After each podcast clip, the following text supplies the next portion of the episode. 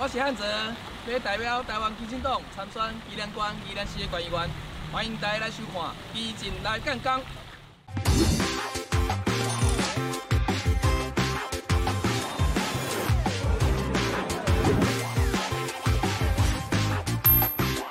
在之前，宜兰这边曾经发生单亲妈妈，她把五岁的苏小妹临时托育的一个状况，后来遭受到保姆跟她的同居人虐待苏小妹，造成苏小妹的身心严重受创，所以我们特别关注到小朋友他们的托育的一些空间跟品质，尤其我身边好几个朋友都有他们零到二岁托婴的一个空间，好跟他的需求数额不足的状况。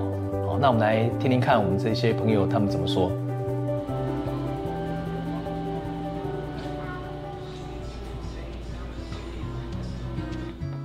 到你们这样子在带小朋友托婴的期间，你们遇到什么样的状况？其实因为我们是两个是双薪家庭，都是创业，所以要自己带其实有点难。那我们那时候就有去找公托跟私托。是。那当我们去找公托的时候，就发现被告知说。你只有生一个要排太难，所以你要两个或是两个以上要排，几率才比较高。那好，私托呢？私托是你要跟公托一样有名额上的限制以外，但私托没有限限制说你几个小孩，但就是要等。我从还没生之前前三个月就排队，生到现在我还是四个月还没排到我，然后排了很多间，甚至有的都跟我说今年不会有位置，所以就是等。那当然很多人说我可以去找梅河的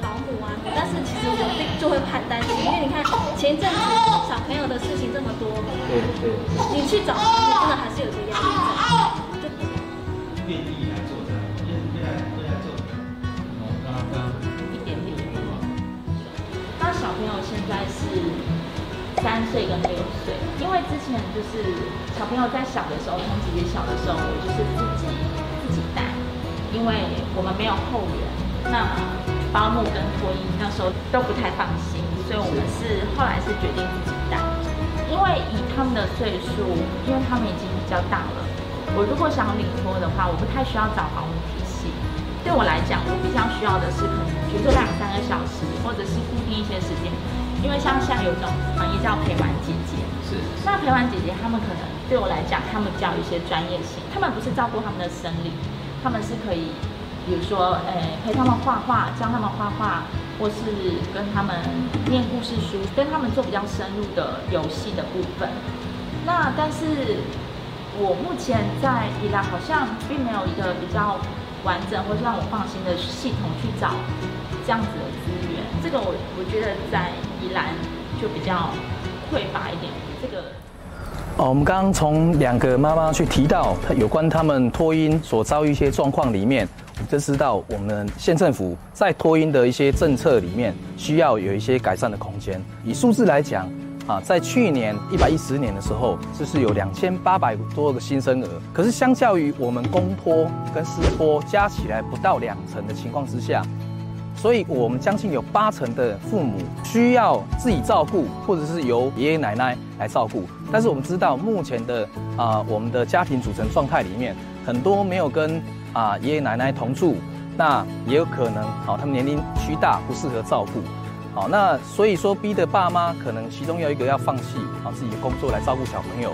那如果说像刚讲苏小妹的妈妈，他是单亲，没办法照顾的情况之下，他交给临托，这临托呃又没有一个很好的监管制度，造成这样虐婴的状态，我相信是很多爸妈不愿意遇到的。所以未来在我们的托婴政策里面，我个人希望我们去争取到。目前的因为少子化，好，所以产生的一些教育资源的闲置空间，好，能够空出来，好，盘点出来，去创造更多的我们的公托或总公托化的一个托婴空间，让所有的爸妈能够安心的，好，把小朋友生下来，有一个很完善制度可以照顾。另外，在临时托育的部分，政府需要有更好的一个培训制度、监管制度，好，来避免说发生像苏小妹。这样一个可能会造成社会遗憾的状况。安全依然，汉泽洛江，我是陈汉泽，参选年底宜兰县宜兰市的县议员。我是宜兰县罗东镇官员参选人林义平。